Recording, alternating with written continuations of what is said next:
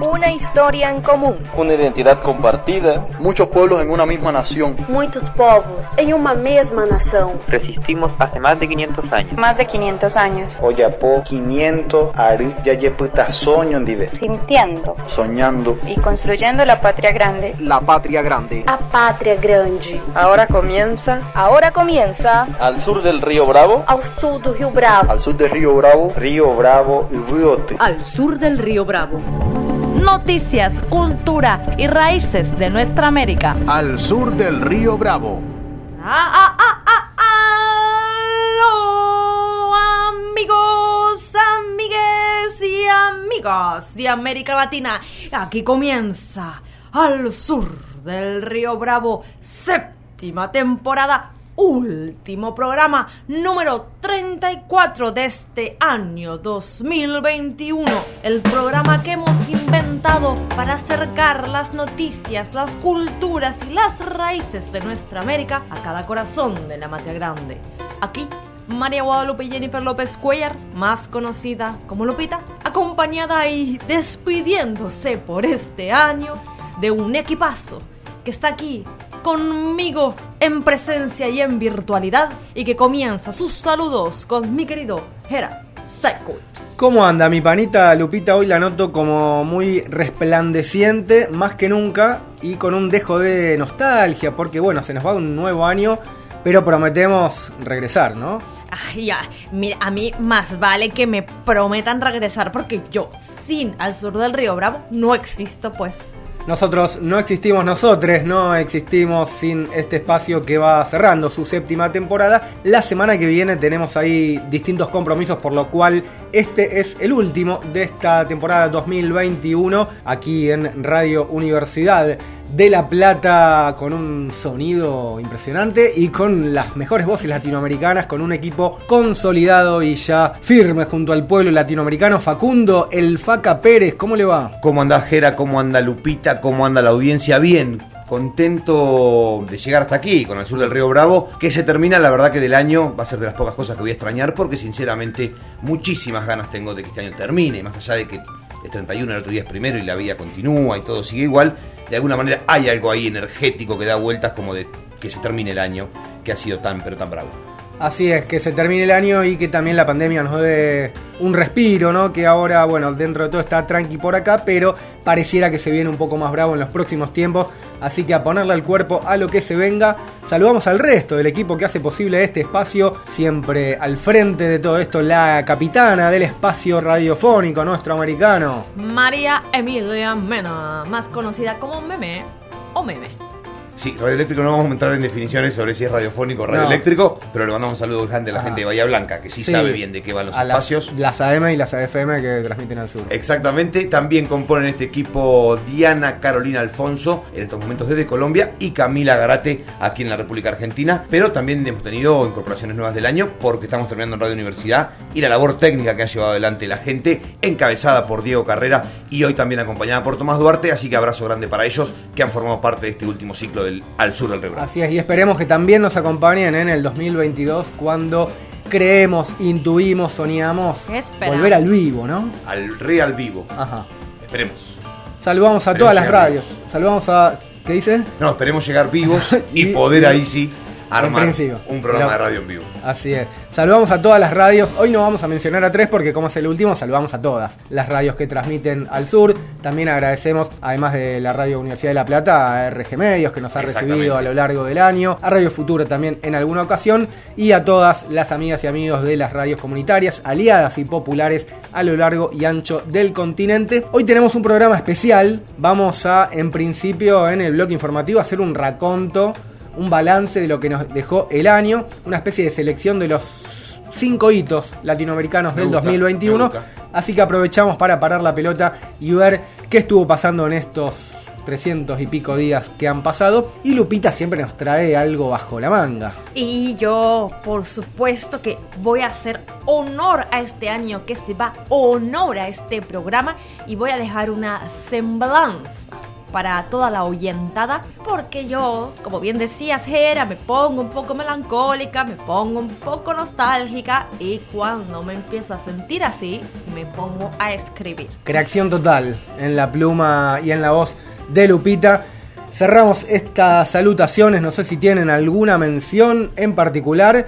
Eh, al team futbolero, saludamos, ¿sí? Al, Sí. al Papelillo Fútbol Club que me ha recibido y me ha incorporado a sus filas, así que orgulloso y agradecido Latinoamericano, un equipo latinoamericano. a toda la banda de Verdinegra. Papelillo Verdinegra. Hasta aquí todos me parece los saludos porque son muchísimos, no vamos a entrar uno por uno, se nos va todo el programa en saludos. sí. Nos vamos entonces a los cinco momentitos de Latinoamérica en este 2021. Cinco hitos latinoamericanos, cinco algunas preguntas, algunos personajes. Bueno, ya vamos a ir desmenuzando. El primer hito latinoamericano de 2021 que elegimos para compartir con vos y lo ponemos en signo de pregunta. La decepción del año, don Peter Castillo.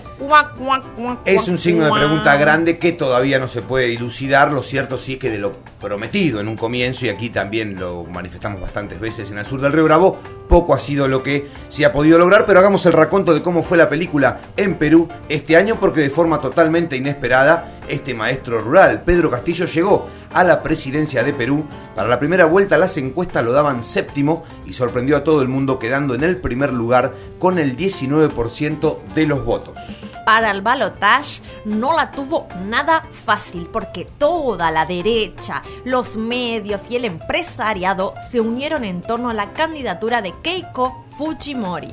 Sin embargo, Castillo logró superar a la hija del dictador por solo 4.000 votos, sobre todo con el apoyo de los sectores rurales del Perú profundo. Eso fue lo que nos hizo ilusionar, ¿no? Ese campesinado indígena que por primera vez de- depositó a un presidente en el gobierno peruano que venía de tres décadas de gobiernos neoliberales. Y nos entusiasmamos mucho.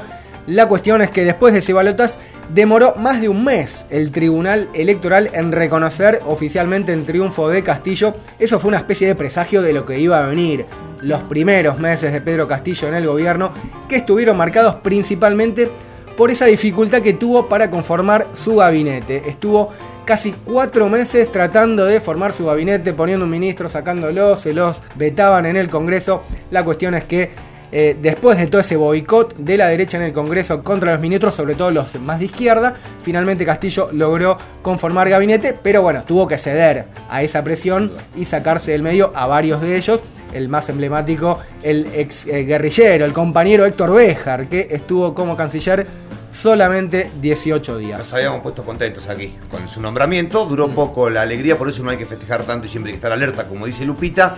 Estas idas y venidas derivaron también en la ruptura de Castillo con Perú Libre, que es Perú Libre el partido que lleva finalmente a la presidencia a Pedro Castillo. Recordemos que cuando se presenta la estructura a nivel nacional en el territorio peruano, era flaca de Castillo, arma una serie de alianzas para poder llegar en- al balotaje con opciones de ganar. Es Perú Libre quien presta de alguna manera ese espacio una vez en el poder se puso complicada la situación y la relación con Pedro Castillo y Perú Libre.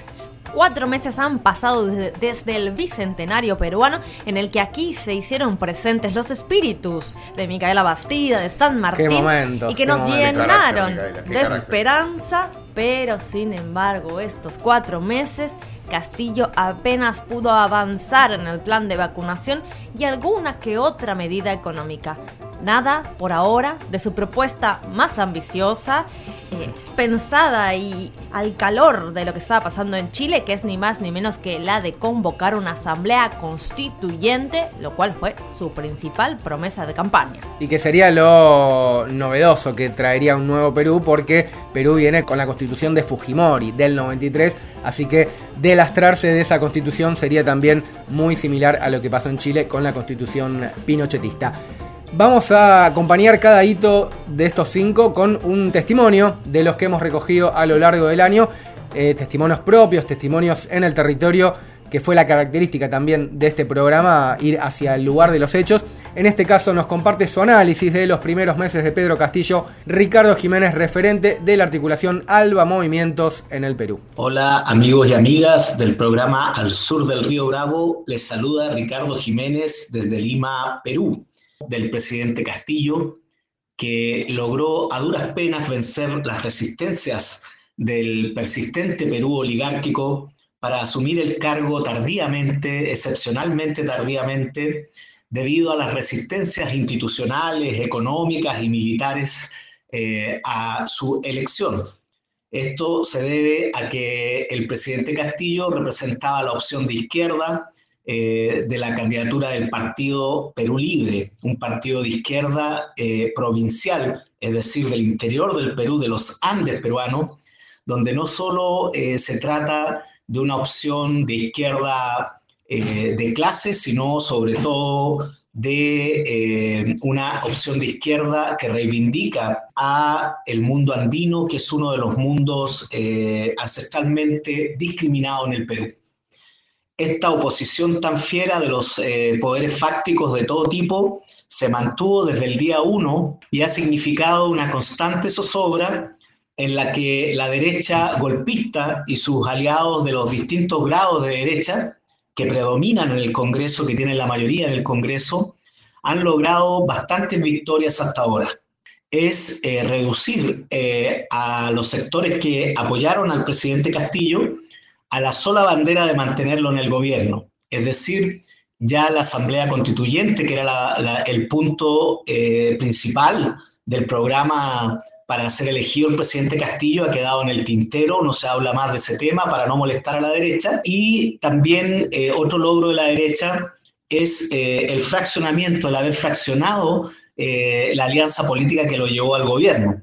Y rompió con el Partido Perú Libre, con el liderazgo del Partido Perú Libre, que es Vladimir Cerrón, eh, de manera que ha fraccionado su propia base y ha apostado por un giro hacia la moderación que contenta a los sectores de derecha. De manera que esto todavía no es un giro a la derecha, como ocurrió años atrás con Ollanta Humala, no es una traición total y completa, sino un giro a la moderación, eh, por supuesto, en algún grado a la derecha, pero que todavía se espera que pueda ser táctico. Por eso digo yo que hay desconcierto y espera, expectativa en los sectores populares, preocupación, alerta, porque podría tratarse de un giro momentáneo para eh, cumplir con las reformas prometidas, especialmente la Asamblea Constituyente. Ricardo Jiménez, referente de Alba Movimientos en Perú, el acento chileno, pero él reside en Perú hace muchos años, hablando de esta cuestión de si fue un giro conservador o si por ahora hay que abrir la expectativa, ¿no? No hay que dar por sentado, creo que no hay que sentenciar ya que el gobierno de Castillo es una excepción, pero lo hecho hasta ahora no da para entusiasmarse demasiado. Por ahora, así como el Parlamento le estaba tirando la soga con Pedro Castillo, le damos un mínimo voto de confianza.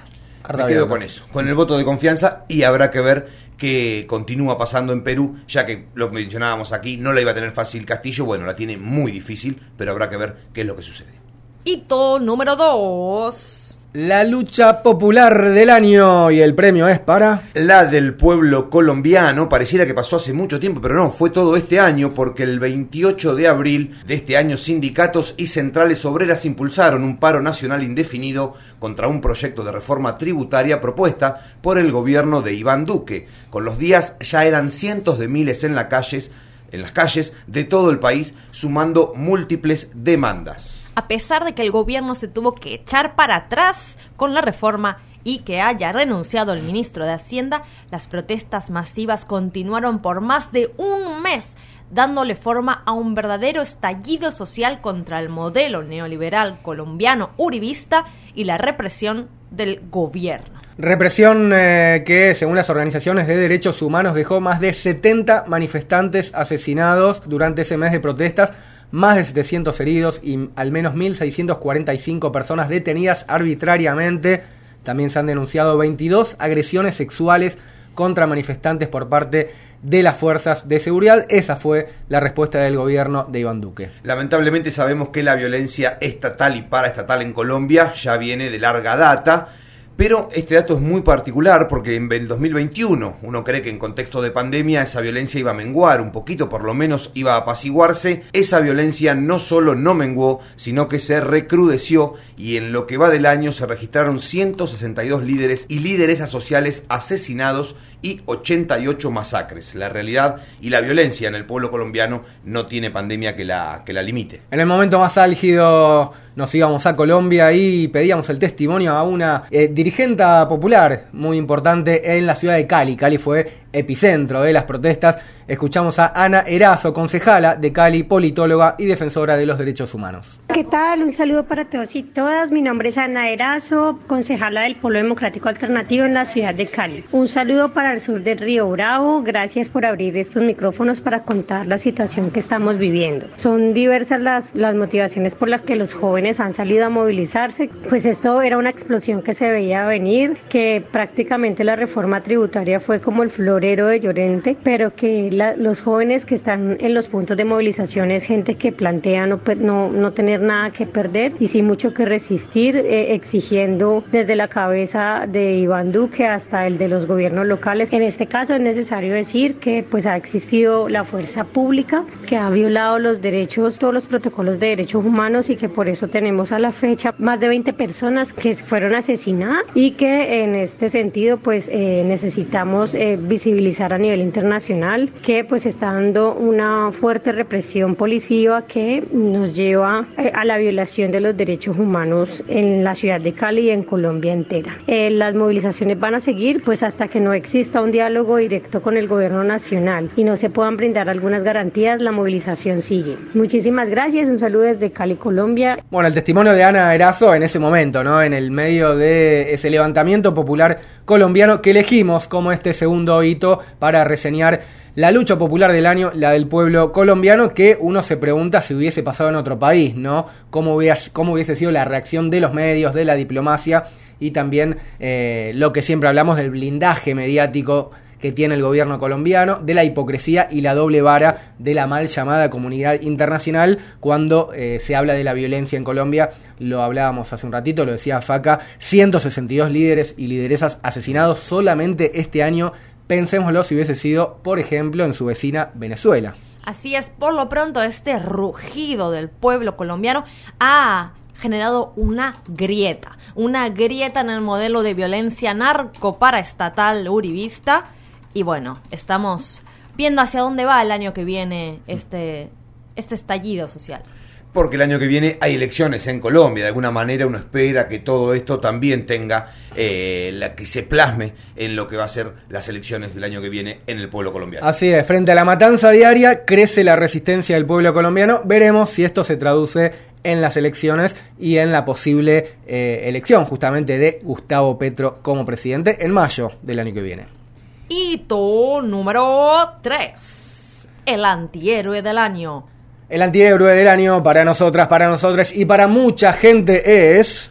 Jair Mesías Bolsonaro, que sin duda este año entre Piñera y Bolsonaro creo que han sido los dos apellidos más nombrados. Cabeza a cabeza. En al sur del río Bravo. Sin dudas el premio personal indeseado se lo ha ganado Bolsonaro. Por lejos el presidente brasileño es el único presidente del mundo que mantuvo una constante actitud negacionista frente a la pandemia y no paró de sabotear todas las medidas de cuidado, incluso haciendo cosas ridículas como no vacunarse o sacarse el barbijo frente a la rueda de prensa y acercarse a menos de un metro de distancia de los corresponsales que se encontraban. Teniendo COVID. Teniendo COVID. Por esto mismo, la comisión parlamentaria que investigó durante seis meses su gestión de la pandemia, en su informe final recomendó imputar a Bolsonaro por nueve delitos. El principal, crímenes contra la humanidad. Muchas denuncias, muchas protestas que derivaron y cerraron con este informe de la Comisión eh, del Senado que eh, recomienda imputar a Bolsonaro por crímenes de lesa humanidad. Además, este informe denunció a Bolsonaro por múltiples delitos como divulgación de fake news. Este informe calculó que si se hubiera adoptado una, que si no se hubiese adoptado esta estrategia negacionista, se podrían haber evitado al menos el 40% de los contagios y se podrían haber salvado unas 120.000 vidas en un país que tuvo 616.000 personas fallecidas por COVID el segundo país con más muertes en el mundo después de Estados Unidos. Y no se queda ahí, ¿eh? porque este año Bolsonaro además arremetió varias veces contra la democracia porque amenazó así, como quien no quiere la cosa, a los jueces de la Corte Suprema, llamó a la población a armarse y denunció que va a haber fraude en las elecciones del año que viene y que no las reconocería sí pierde, claramente, ¿no? Porque el temor que tiene Bolsonaro es la figura de Lula que se ha contrapuesto y que ha aparecido nuevamente en la escena política latinoamericana difunde noticias falsas, llama a la población a armarse y amenaza con un autogolpe. Por todo esto tiene más de 100 pedidos de impeachment y 7 denuncias penales en la Corte Internacional de Justicia, en otras cosas acusado de genocida. El análisis desde Brasil lo trae el analista Fernando Tiburcio. Fernando Tiburcio, analista brasileño, explicando el impacto de estas denuncias contra Bolsonaro, sin dudas el personaje indeseado del año para al sur del río Bravo. El anticristo, como le decimos aquí, que ha llevado muy lejos para mí las consecuencias de un voto, un voto desde el asco, desde el, el descreimiento en, el, en, los sistemas tradicionales, electorales, que como vemos que siempre cuando a la derecha quiere imponer un monigote, termina trayendo a estos fascistas mm. como Bolsonaro y quienes mm. siguen siendo las principales víctimas, ni más ni menos que el pueblo trabajador. Hito número 4. Las y los ganadores en las urnas del año, elecciones de todo tipo y color en América Latina. Vamos a repasar rápidamente lo que dejaron algunas de ellas, además de las de Perú, que ya las vimos hace un ratito. Otros países de la región también tuvieron procesos electorales muy importantes en este año que se nos va.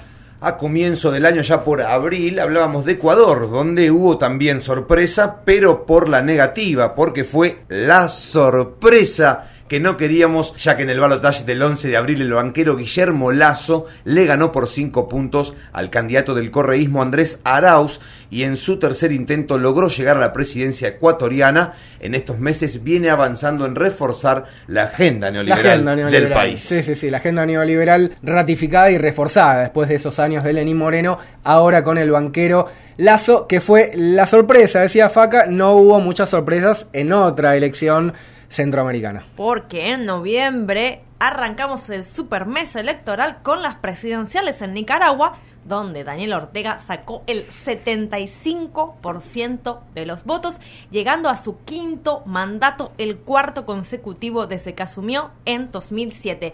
Unas elecciones, sin embargo, que tuvieron un tono muy controversial, polémico, a partir de la detención de unos 30 dirigentes y dirigentas opositoras en los meses previos a las elecciones. Nos quedamos en Centroamérica para las elecciones en Honduras, lo repasábamos la semana pasada. Xiomara Castro obtuvo una contundente victoria por más de 15 puntos de ventaja y va a ser la primera presidenta mujer de la historia hondureña. Va a asumir el próximo 27 de enero. La izquierda o centro izquierda hondureña vuelve al poder cerrando un ciclo de 12 años de gobiernos conservadores y de alguna manera vuelve a eh, comienza a repararse esa herida que se abrió con el golpe de estado de 2009 en el que fue derrocado su marido, su esposo y también su primo en alguna época de la infancia, José Manuel Zelaya. Pero no solo en Centroamérica hubo elecciones, porque en noviembre también estuvo movido aquí en la parte sur del continente, ya que las urnas en Argentina dijeron que el oficialismo pierde la mayoría propia en el Senado, ha perdido porque sufrió la derrota en las legislativas del lado de enfrente quienes se ubican son la coalición que gobernó hasta el 2019, encabezada por Mauricio Macri, pero que con nuevas figuras, o en realidad con parte de su plantel, que son nuevas caras, puso la verdad que un tema bastante arriba de la mesa acerca de, bueno, cuánto de la derecha que se creía había sido derrotada aquí en Argentina tiene opciones en el 2023 de volver a tomar del todo las riendas del país. El escenario también socioeconómico, ¿no? Que se manifiesta en el voto castigo, en el voto bronca y en la abstención en muchos países de América Latina. Último escenario, última parada electoral de 2021. Nos vamos para Venezuela, donde hubo elecciones regionales y el dato principal fue el regreso de la oposición más dura al terreno electoral. El chavismo, sin embargo, se quedó con 19 de las 23 gobernaciones, aunque favorecido por la fragmentación de los partidos opositores que en sumatoria sacaron unos 600.000 votos más que el oficialismo. Dato a tener en cuenta y a repensar cómo se reacomoda el escenario venezolano. Elecciones en todo el continente. Quisimos hacer un repaso rápido de lo que dejaron este año las urnas. Hay un montón de elementos que se desprenden para el análisis. La mayoría los estuvimos repasando a lo largo del año. Alguna que otra cosita vamos a pelotear al final de este bloque. Pero en todo caso, bueno, hubo de todo y para todos lados sorpresas y continuidades también en este año electoral latinoamericano. Hito número 5. También abrimos los signos de pregunta. La esperanza del año. ¿Chile? Veremos, veremos. En Chile también hubo novedades electorales, no lo hablamos en el bloque anterior, porque eh, también hubo cosas muy importantes en otros ámbitos. Chile quizás el país más noticioso a lo largo de este 2021 y también los años pasados, así que vamos a ir por partes. Porque lo principal que está pasando en Chile tiene que ver con las transformaciones de largo aliento que pudieran surgir del proceso constituyente. En las elecciones realizadas en mayo resultaron electos una mayoría de convencionales constituyentes independientes o provenientes de partidos de izquierda, además de la designación como presidenta del órgano de la lideresa mapuche Elisa Loncón. Parecía que el espíritu del estallido social había llegado a la institucionalidad y se allanaba el camino no solo hacia una nueva constitución, como bien mencionamos aquí en el sur del río Bravo, sino también hacia un nuevo país.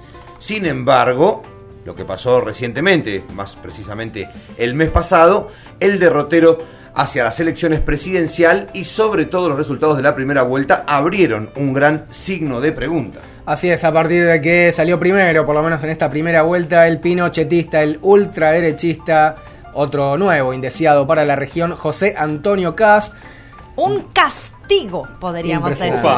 Qué manera de Punto. despedirse el año. Punto para Lupita, un castigo.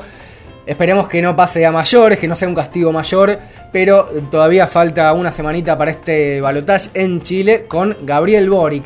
Como siempre nos vamos al terreno y cerramos este último hito del año en relación a Chile, apelando a Felipe Gutiérrez, un amigo de la casa, comunicador popular desde el Huelmapu, desde territorio mapuche, trayéndonos de primera mano el balance de lo que deja este 2021 para Chile y la expectativa con lo que se viene. 2021 en Chile fue un año marcado por contradicciones después de un 2019 que estuvo signado por el estallido social y un 2020 con la pandemia que, que de alguna manera detuvo ese proceso de movilización. Este año fue el año de la consolidación de la Convención Constitucional, arrancó con una excelente elección de parte de los distintos sectores de la izquierda, los sectores del campo popular, las asambleas locales, que terminaron copando la institucionalización del proceso destituyente que se venía viviendo en Chile. Eh, en ese marco fue electa Elisa Loncón como presidenta de la Convención Constitucional y comenzó a sesionar en un proceso que debería concluir en julio del próximo año. Al mismo tiempo se vivió el avance muy fuerte de sectores filofascistas de la nueva derecha vinculada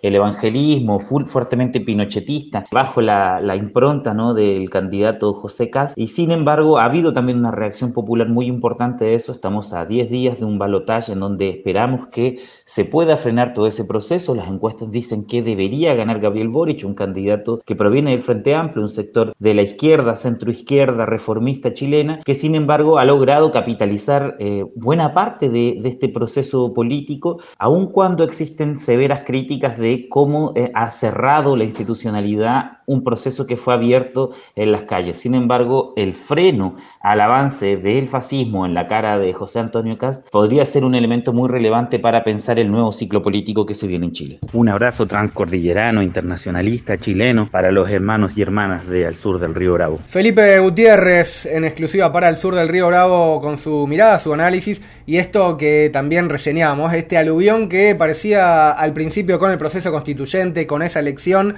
y después, bueno, este enorme signo de preguntas que se abre a, sobre el final del año con esta primera vuelta electoral. Veremos qué pasa el próximo domingo, aunque tampoco hay grandes expectativas con Gabriel Boric, ¿no? Bajó no. mucho también eh, esta expectativa en torno a lo que podía llegar a significar. La verdad que eh, resultó ser mucho más moderado de lo que se esperaba. De todas maneras, esperemos que no gane Cast. Sin duda Absolutamente. Dudas, sin Seguimos hablando de esta fractura también entre lo que se está dando en las urnas y lo que está pasando en las calles.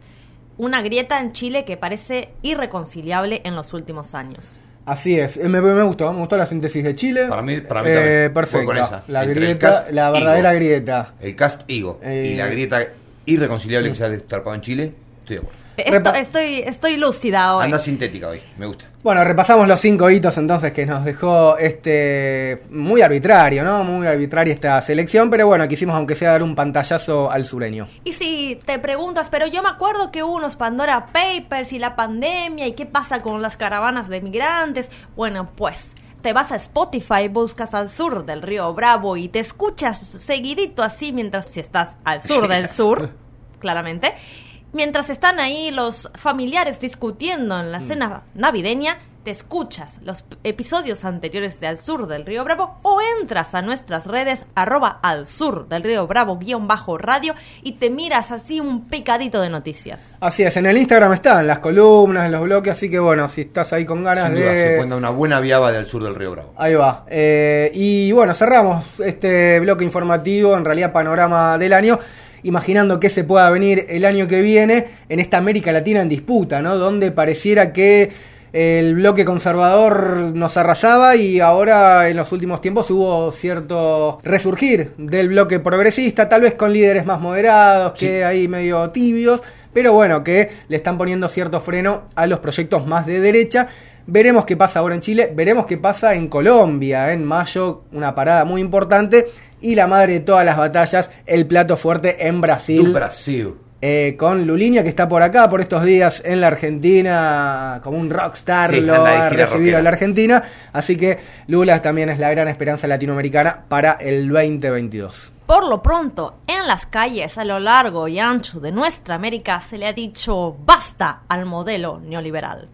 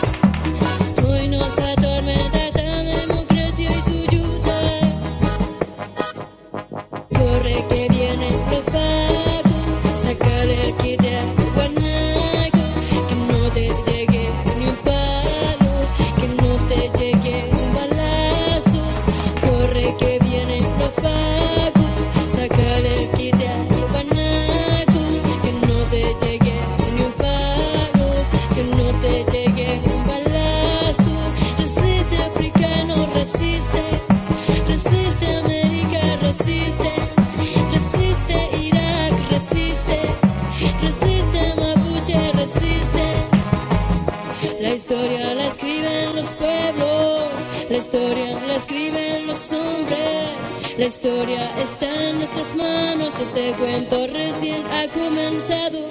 Alerta, alerta,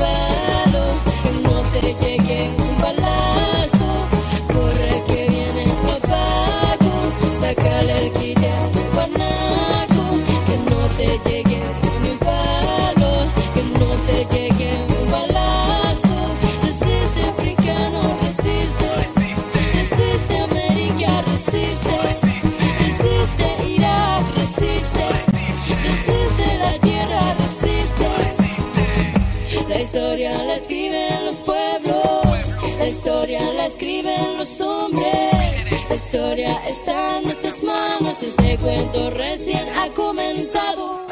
Estás escuchando Al Sur del Río Bravo. Al sur del río Bravo.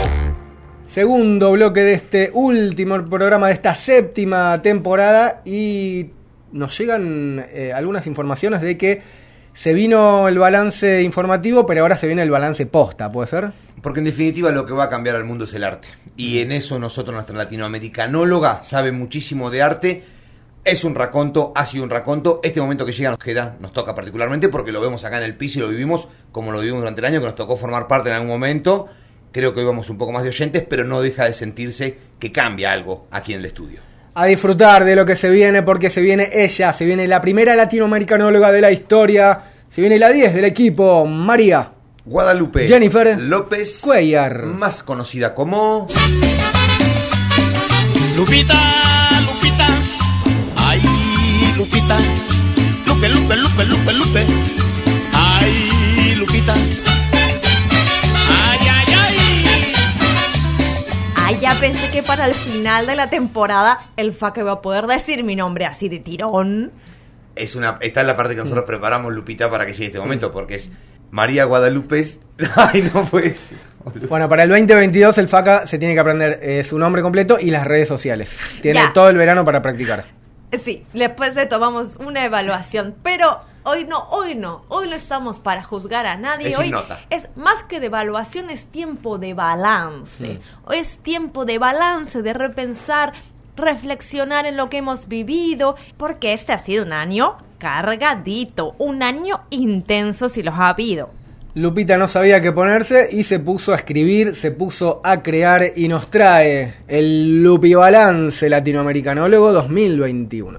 ha sido un año rarísimo. Este, el 2021, un caso particularísimo. Parecen tres y fue uno. Es que han pasado tanto. Todas cosas muy distintas. Algunas causan espanto, otras tienen buena pinta.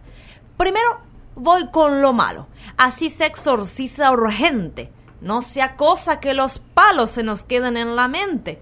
Avanzó unos pasitos. La derecha carroñera. Se creen mucho los fachitos, pero ya se va Piñera. ¡Ay! Se me escapó una buena, me adelanté y me disculpo. Es difícil la faena, como pelear contra un pulpo. Bien lo saben quienes luchan, defendiendo el territorio. Oyen, sienten, ahí, escuchan los llantos que sin velorio buscan desaparecides por los hombres de escritorio. Y ni hablemos del COVID, la calamidad absoluta, rastrera, mutable y vil que se vaya a la rechucha. Esto me da el pie, es cierto, para dar vuelta a la moneda. Hablemos de los aciertos que abren las alamedas. Solidaridad hubo en niveles un montón. En la calle un estallido logró una constitución. Aún se escuchan los aullidos. La OEA quedó en desplante. Se hizo pública su mugre. México metió picante, dijo. Aquí huele a azufre. Nos fuimos emocionando con el fin neoliberal. Después nos fue pinchando, bajamos a lo real. Pero igual hubo alegrías, no nos podemos quejar. Un mínimo de algarabía y se aprovecha a festejar. ¿Cómo seguirá el asunto? En el año consecuente, Brasil, Colombia van juntos, se decide presidente. Más allá de las alturas, lo que importa está debajo. Van vitores y mazurras pa' quien vive del trabajo. Por suerte vamos a la par, como martillo con clavo. Nos guía sentí pensar junto al sur del río Bravo.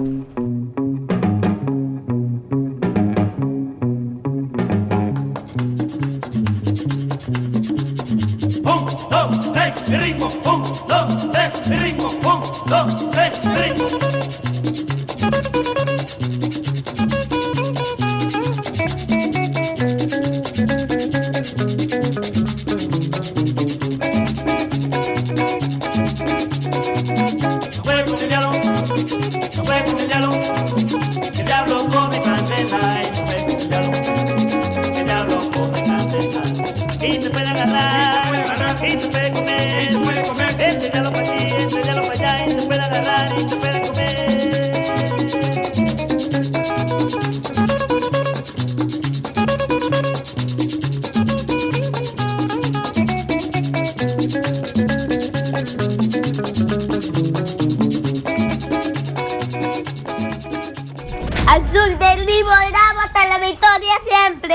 Estás escuchando Al Sur del Río Bravo. Al sur del río Bravo. Huellas en el mar. Historias rescatadas de nuestra región. Al sur del río Bravo.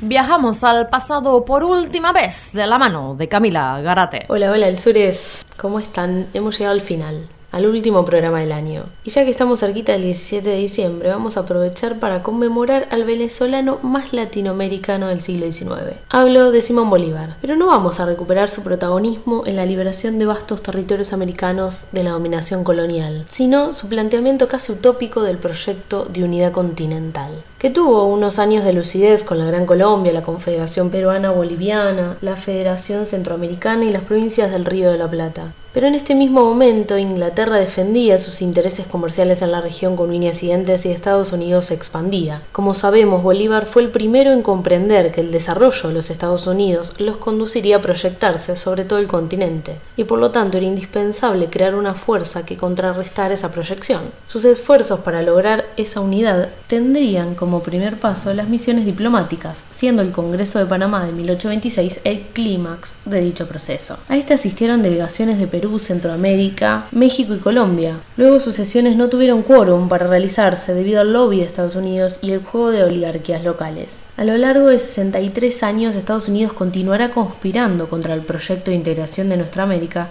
hasta lograr sus propósitos. Así es como en 1889 pudieron celebrar la primera conferencia americana, haciéndoles creer a algunos que entre las repúblicas hispanoamericanas y Estados Unidos podía existir intereses comunes. Ya en los años 90 se adoptó el modelo neoliberal que compartía la visión intervencionista liberal estadounidense que impulsó el área de libre comercio de las Américas, el ALCA, y se adoptó una concepción común de la integración, la apertura exclusivamente comercial y esencialmente unilateral de carácter no proteccionista.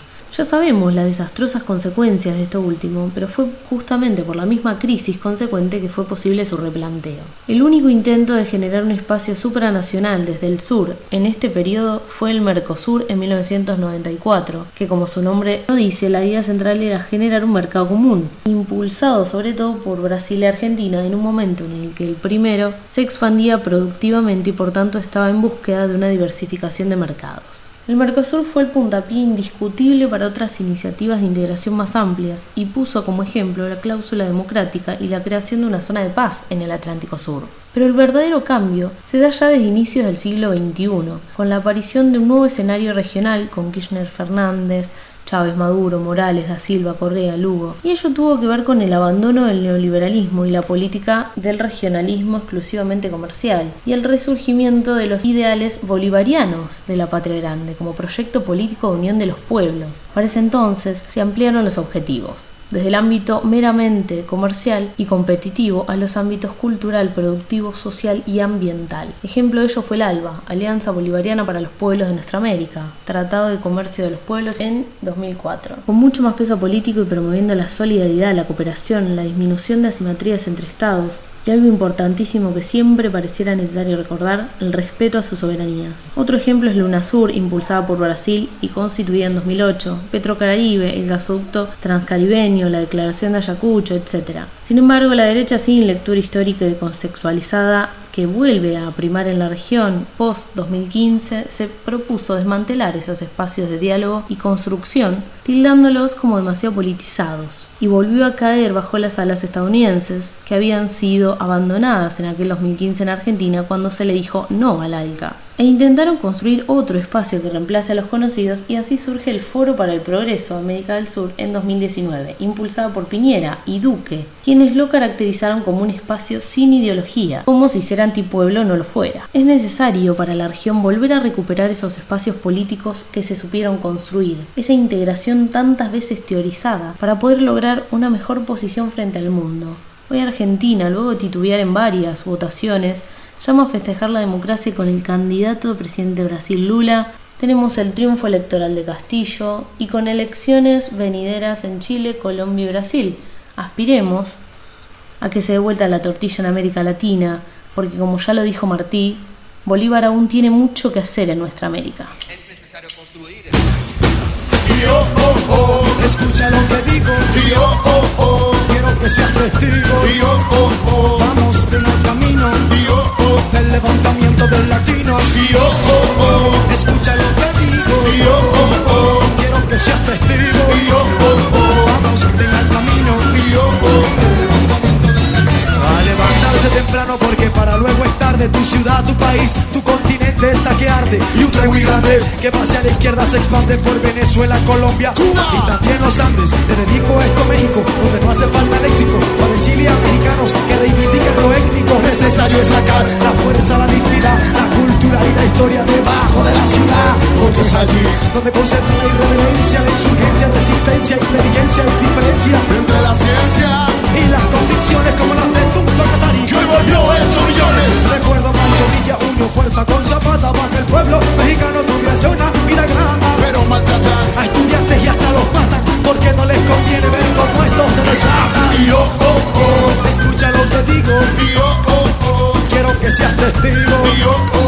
Vamos, ven al camino del levantamiento del latino. Escucha lo que digo quiero que seas testigo. Vamos, ven al camino del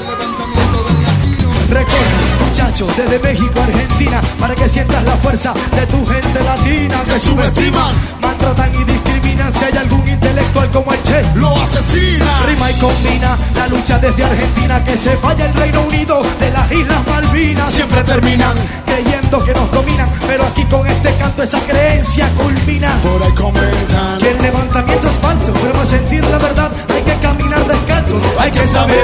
Como latinos hay que entender Que la integración del sur es para crecer. No hacen falta las fronteras en un mundo de personas Donde para comunicarse poseen el mismo idioma. No hacen falta diplomáticos, políticos, burgueses, burocracia, oligarquía de ridículo. La unión de nuestro pueblo. Trae nuevo horizonte para que obreros, artesanos y campesinos del monte. Tengan soporte.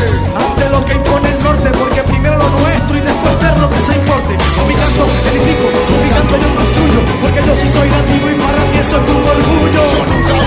Ni escapo ni me escabullo Luchando aquí por los míos, luchando aquí por los tuyos. Por los desaparecidos, de los que perdí la cuenta Que siempre tenían preguntas y nunca les dieron respuesta. Es que molesta ver tanta gente joven muerta Que ofrecieron soluciones y mandaron sus propuestas. Escucha lo que digo Quiero que seas testigo. Vamos, ven al camino. Del levantamiento del latino. Escucha lo que digo Que seas testigo Vamos, ven al camino Del levantamiento del latino años de historia trataron de tapar con roca para imponer su dios y su iglesia ambiciosa. Ideología de dominación colonialista. Brutal agresión, falsa fe racista. Esclavos en cadena trajeron de África dos continentes unidos en la misma desgracia. Explotados por la monarquía blanca. Corona maldita que aplasta y me devasta. Basta. Nuestra respuesta no estaba prevista. Indígena, blanco y negro en una sola piel unida. Viva la fuerza latina, con contundencia camina. América unida se activa en esta lucha que inspira. Esta nueva historia destina una victoria. Insurgencia del sol, sabiduría y gloria. Buscando la conexión primaria para transformar al pueblo. Estrechando la mano de vecinos y cultores. Hoy entiendo que la rebelión viene de abajo del concreto. Culturas ancestrales investigo con respeto. Unión latinoamericana en la mente Para el negocio de la guerra se presta. Alzamos la voz protesta. A la seguimos respuesta. Narcocracias instaladas en naciones empobrecidas. Censos matanza, gobiernos, corporaciones genocidas. El barrio se levanta. El mensaje del pueblo se alza. Porque la lucha no descansa. Únete, únete. Yo, El mayor objetivo de la humanidad en este siglo debería ser erradicar el capitalismo y el imperialismo como modelo de sociedad. Escuchando Al Sur del Río Bravo. Al sur del río Bravo. Mariposas de nuestra América. Género, Al Sur del Río Bravo. Al sur del río Bravo. el último aleteo de las mariposas con Diana Carolina Alfonso. ¿Qué hubo, qué hubo, qué hubo? Pues, compañeras, amigas, hermanas, prefeministas, feministas, posfeministas, les mando un abrazo enorme desde Bogotá, Colombia. Hoy, a propósito del último programa al sureño de este 2021, vamos a hacer un pequeño panorama de la situación de las mujeres, de géneros, infancias y demás en nuestro continente para terminar dándole respuesta a una pregunta que es la siguiente. ¿Qué pasó en Honduras y por qué fue elegida una mujer en el país con la mayor tasa de violencia patriarcal en nuestro continente? Empecemos por lo siguiente. Hace poco más de dos décadas, el PNUD clasificó en función de la esfera social de afectación potencial a los siguientes ámbitos económico, alimentario, de salud, ambiental, personal, de la comunidad y político. En ese marco, la violencia de género contra las mujeres y disidencias no es pues el resultado de acciones aisladas, ocasionales, producto de disfunciones o decisiones personales de individuos, sino que expresa justamente una forma de discriminación contra estos sectores basado en estructuras sociales inequitativas profundamente arraigadas. Existen distintos tipos de violencias que pueden enfrentar las mujeres y disidencias y que se manifiestan ya sea de manera separada o conjunta, reiterada o aislada. Los tipos de violencia más documentados por su prevalencia y efectos en la seguridad y el bienestar de las mujeres son los siguientes la violencia psicológica o emocional, la violencia física, la violencia sexual, la violencia económica y patrimonial. Estas tres, a su vez, se ejercen sobre los siguientes rieles o caminitos, que son la violencia directa, la violencia estructural y la violencia cultural. En América Latina, las tasas más altas por cada 100.000 mujeres de femicidios o feminicidios, según sea su país, corresponden a, primero, Honduras, 4.7 por cada 100.000 mujeres. República Dominicana, 2.4. El Salvador, 2.1. Los nueve países que informaron una disminución en las tasas de feminicidio en comparación con el 2020 fueron Bolivia, el Estado plurinacional de Bolivia, disculpen ustedes, Brasil, Colombia, El Salvador, Guatemala, Paraguay, República Dominicana, Uruguay y hasta Honduras. La Argentina y México mantuvieron las mismas tasas de femicidio desde el 2009 y el 2020, mientras que tres países, Ecuador, Costa Rica y Panamá, registraron un aumento en comparación con el año anterior. En el Caribe, Trinidad y Tobago registró un aumento de, la casa, de esta tasa por cada 100.000 mujeres de 2.9 a 3.1. Anguila, Islas Vírgenes, entre comillas británicas, Juajuajua, no registraron ningún caso de muertes violentas de mujeres por razones de género en el 2020, según eh, cifras oficiales. En estas condiciones es casi evidente la respuesta a esa pregunta de ¿por qué las mujeres y juventudes votaron a Xiomara Castro como presidenta de Honduras, el país con los mayores índices de violencia patriarcal. Honduras es un país muy, pero muy difícil para ser mujer. Los retos que tiene la nueva presidenta por delante no son pocos. Es el país con más femicidios en la región. 4.7, como lo acabamos de decir, por cada 100.000 mujeres. Esto desbancando entonces a Brasil, México y Colombia. Estos son los datos de la Comisión Económica para América Latina y el Caribe, CEPAL. Este año, hasta el pasado 25 de noviembre, habían sido asesinadas 321 mujeres. Además, la impunidad de estos casos supera el 95%. No existe entonces justicia y mucho menos reparación. Cada tres horas hay una denuncia por abuso, cada 17 matan a una mujer y cada mes al menos 20 mil casos de violencia, entre comillas, doméstica, son denunciados.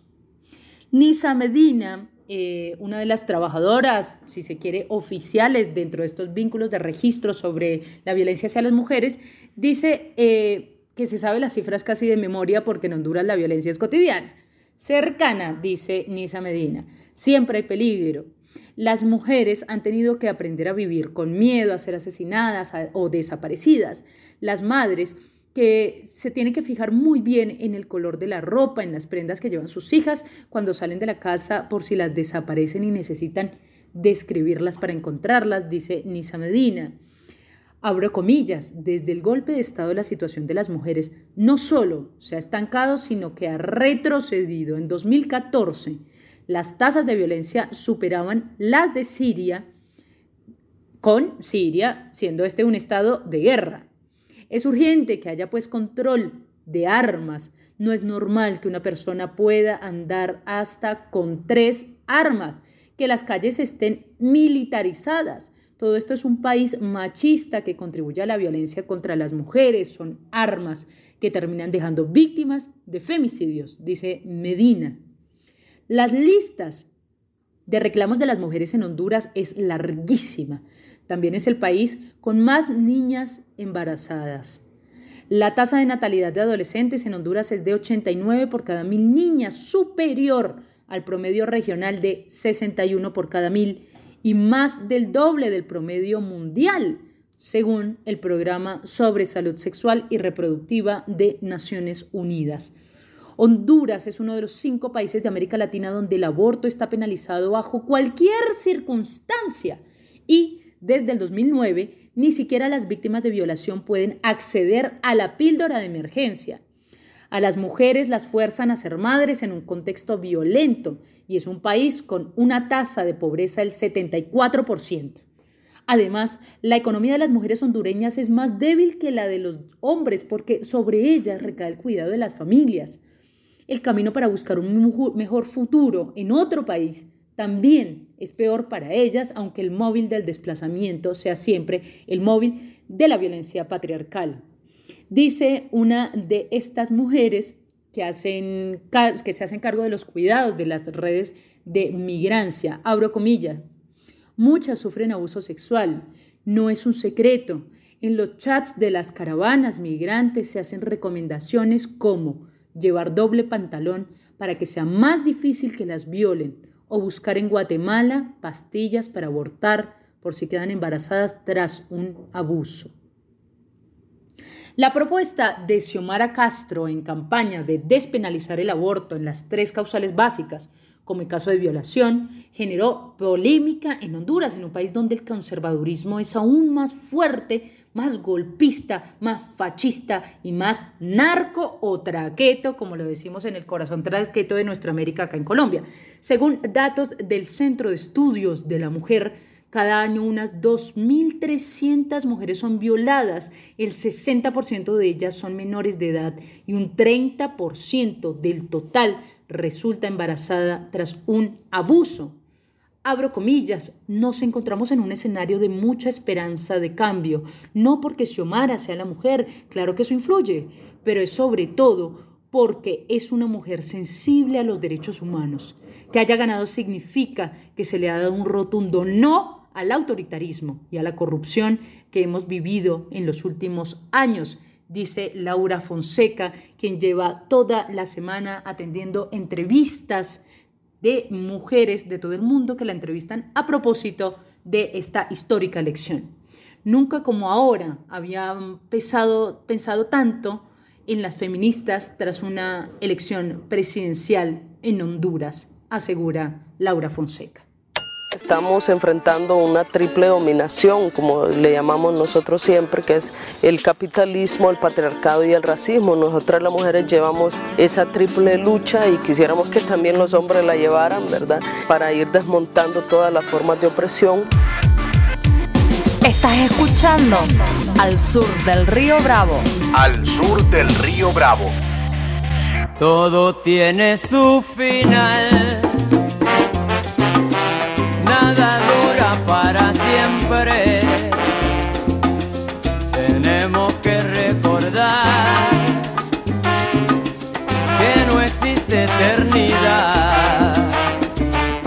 Todo, todo, todo tiene su final y hoy más que nunca se va terminando no solo el programa de hoy, se va terminando un nuevo ciclo gregoriano, nueva- una nueva temporada al sureña.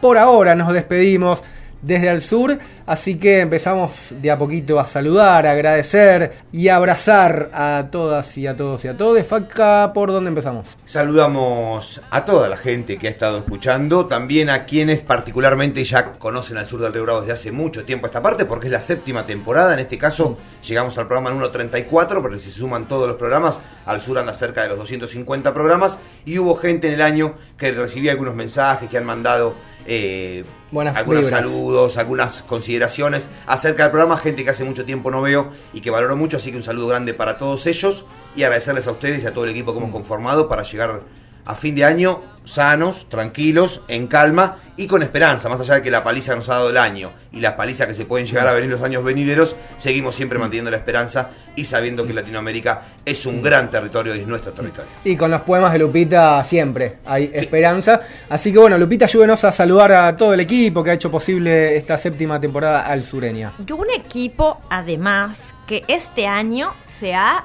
enfrentado a todo. A estar juntos en un estudio, a estar cada uno desde su casa, a estar uno aislado y el otro que sí, el contacto estrecho. Hemos hecho todos los formatos posibles del programa porque algo que nos mueve es contribuir, acercar nuestro granito de arena a la comunicación popular nuestra americana. Y aquí estamos, María Emilia Mena en la producción, Un aplauso, Faca un aplauso Pérez, para aplausos. Claro que sí. Meme, meme. Nada de esto hubiese sido posible sin nuestra capitana del espacio. Sin duda. Ni Las tampoco- camisas que trae. Ajá, Sí. Y el flequillo, Y el flequillo. a flor de piel. La tijera.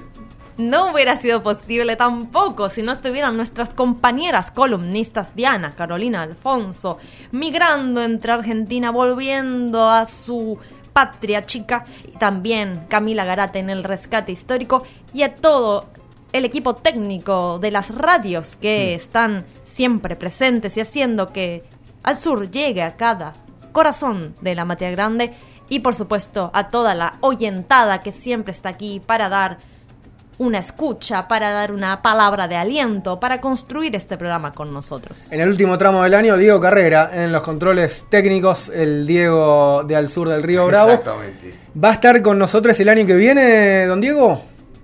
Sí, dijo convencido. Bueno, dijo que sí. firmó contrato. Convencido dijo que sí.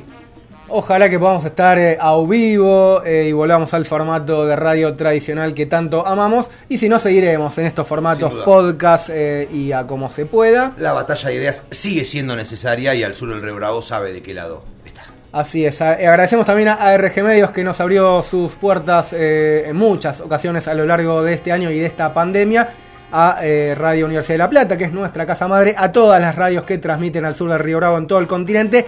Y yo quiero un agradecimiento especial a todos mis compas, a mis queridos eh, amigos y amigas que se han venido incorporando a este espacio. Con Lupita arrancamos ya hace siete años.